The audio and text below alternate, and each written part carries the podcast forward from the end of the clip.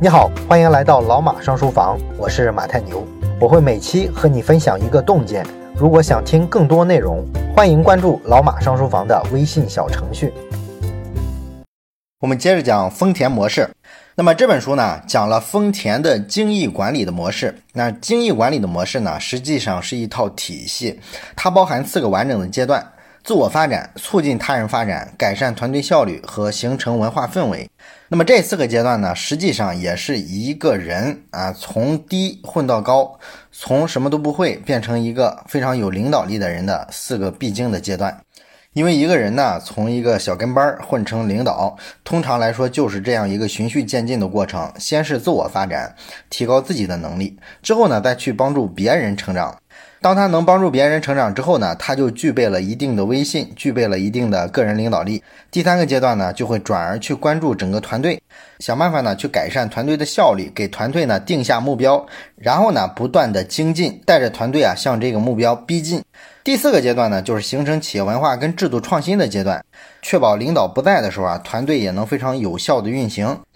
那么这个领导力的模型呢，就是丰田的精益管理的精髓所在。我们这期呢，就先讲讲第一个层面，也就是个人的层面啊，你要如何提高自己的能力，这是成为一个好领导者的基础。那丰田认为呢，领导者是天生的，是需要一定的天赋的，并不是每个人啊，经过后天的学习和训练都能成为领导者。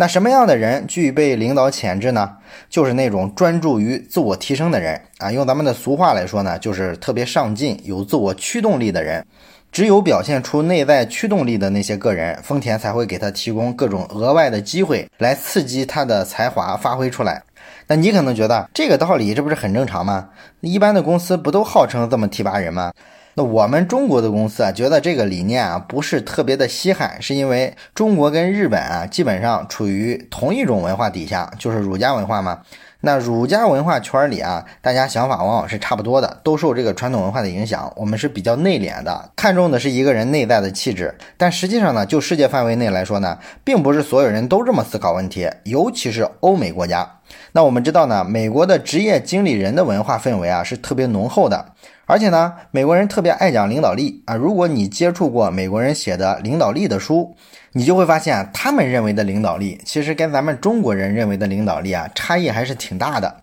西方的整个的文化根基是个人主义的，这个咱们都知道。那个人主义底下，他思考领导这件事儿呢，他们就特别容易认为，所谓的领导就是要从人群里脱颖而出的那个人，他要明显比其他人更强啊，这样才能领导。如果打一个比方来说的话，就相当于呢，把一群有潜力的员工丢进一个水池子里，然后谁能从水池子里面露出头来，那谁就能获得提拔。他们是这么个逻辑。那么这会导致一个什么问题呢？一个人如果他想看起来比别人明显高一筹，能当上领导。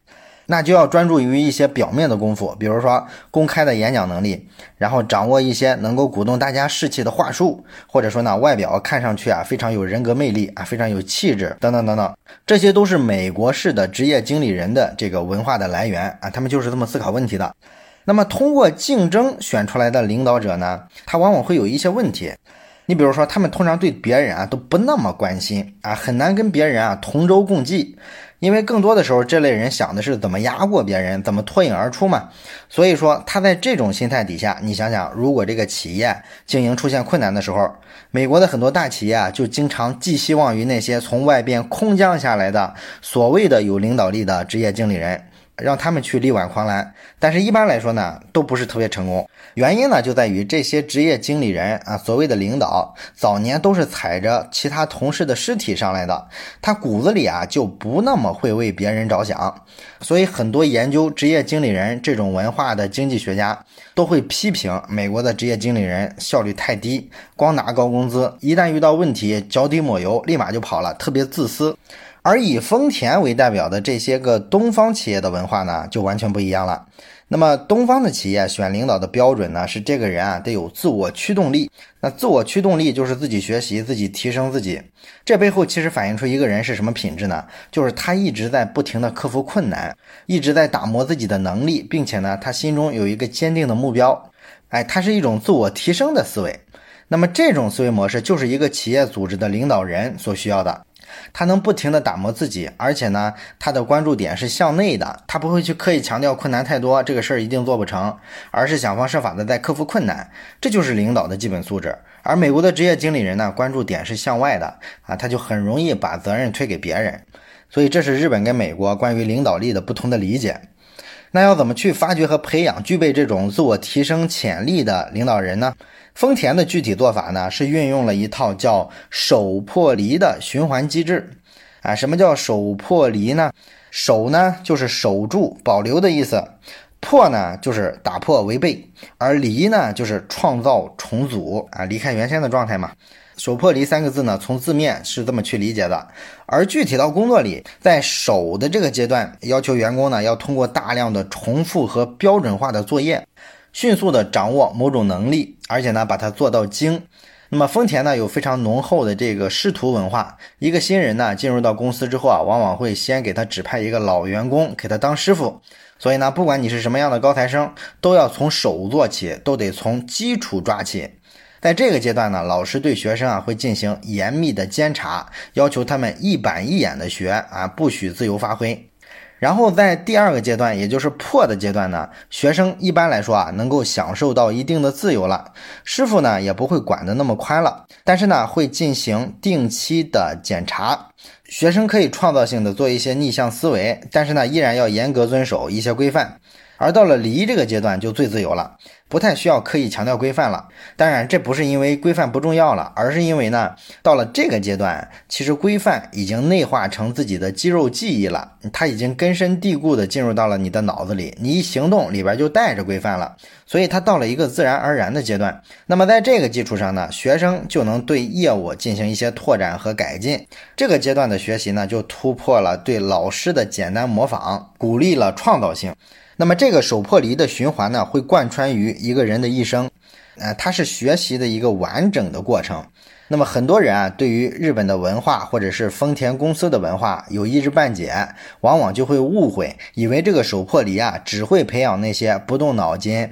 行为非常机械的人。但其实呢，在丰田的这个学习要求里面，达到离的阶段才是衡量你这个学习成功的一个标准。到了这个阶段呢，学生就能脱离对老师的盲目的照搬和模仿，可以充分的掌握整个的流程，而且会有适当的变通的空间来改造自己所学习的知识啊。这个呢，其实是一个非常高的标准。当然了，更多人会质疑的是第一个步骤，就是手啊，因为手看上去特别死板。但是呢，这个环节它的价值其实被大大的低估了。其实这个环节是无比之重要。我们举个例子来说吧，丰田有一个员工叫宫寺和彦，他呢是丰田负责欧洲研发的前任的一个执行的副社长啊，算是企业层面的高管了。那么他进丰田的时候啊，当时是作为青年专家进去的。一进公司呢，丰田就把他放在一个仪表板的设计老师的手下工作了一年。啊，这个老师实际干的活呢，就是在这个仪表盘上画图案。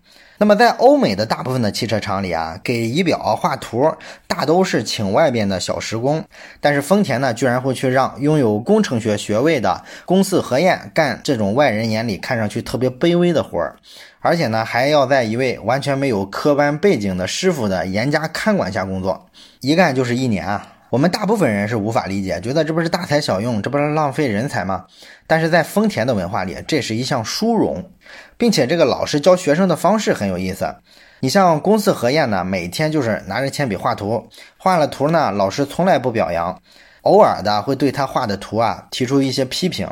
但是关于这个图应该怎么改，老师一句话都不会说，完全要让你自己去思考。也就是说，这个设计老师只负责点出来公司核验的不足，却从来不告诉他该怎么解决问题。这个需要他自己去琢磨。那你想，这么一种环境下，那久而久之呢，公司核验对于仪表板的外形和功能的理解就上升到了行家级别。那这个地方呢，其实你注意啊，还是跟西方很不一样。老师在丰田的角色跟西方的那些什么培训师啊、什么领导力专家呀，他是一样的吗？其实完全不一样。西方那些培训师专家啊，他的教学方法就是授课，他们其实是已经知道了明确的假设和答案，然后在这个授课过程中呢，老师的价值就是告诉学生怎么去掌握一种技能，怎么去找到一种捷径。而丰田呢是相反的，在他们这里啊，老师的价值不是给学生提供确定的答案，更不是给学生找到一些捷径。相反，他们要确保学生不能走捷径，因为捷径啊能带来一些短期的收益，但是捷径却没法让学生真正理解并且掌握一门技能，这是非常糟糕的。那实际上呢，丰田的这套生产管理的方式啊，它有一个创始人叫大野耐一，是他发明的这套办法。大野耐一当年的教学方式啊更奇葩，他有一个教学办法叫大野圈儿。就是说，他跟一个徒弟一起工作的时候啊，会在这个地上画一个圈儿，然后呢，让这个学生你站在圈里，不许离开。之后，这个大野耐一就走了。过了一会儿，比如说两个小时之后，他会回来看看这个学生，然后问他：“你这两个小时站在这个圈里看到了什么？看出什么问题了没有？然后你从中学到了什么？”然后学生呢就会说一说自己的思考、自己的观察。大野耐一呢也从来不对学生的回答做太多的反馈，他只是提出一些质疑。在答案不满意的时候呢，他就会表现的特别的不屑啊，发出一些声音。这个学生啊，实际上跟他对话呢，压力还是非常大的啊，因为老被批评嘛。但是呢，也因为这种压力，这个学生就要拼命的去思考，想办法让自己的老师高看自己一眼。它是一种非常传统的教学方式，非常有咱们东方色彩。那么丰田人的逻辑呢，是说，如果一个人啊，他能未来成为一个领导啊，能带领一个团队往前走，那么他就必须要了解一线的东西。所以说，一个未来的领导者要把他扔在一个非常基础的工作上，长期去做，而且呢，要让他去琢磨这个工作的细节啊，去磨练自己的心性。越是未来高级的领导，越需要做好守这一步。这是一个很有意思的管理哲学。那么，经历了手破离这个学习循环的人，他就可能成为丰田未来的领导者。但是你注意啊，这个过程并没有完结。当这个人成为一个领导的时候，他会站在一个更高的位置，他会去做很多更有挑战性的工作。那么这就会开始新一轮的手破离，他要学习他新岗位上正常的工作流程标准是什么，一丝不苟的跟人学，完了之后呢，逐渐的开始游刃有余的完成工作目标，最终呢，开始对这个领域啊提出一些反思，能够改进这些管理工作。啊，这就是一个新的手破离的过程。与此同时呢，成了领导之后啊，还要增加一项任务，那就是除了自己能完成这个手破离的过程，自己能成长之外，还要培养下属，带动其他人发展。那么，关于一个有领导力的人该如何带动他人发展，如何培养下属，这个呢，我们下期啊接着聊。最后说一件事儿，咱们节目啊最近拉了一个微信群，如果你有什么话题想直接跟我或者是跟其他的听友朋友啊交流讨论的话，可以加一下这个群。加群的方法呢，就是先找到老马上书房的微信公众号，然后在底部菜单栏上有加群两个字，点击之后啊就会弹出二维码，扫码就可以进群了。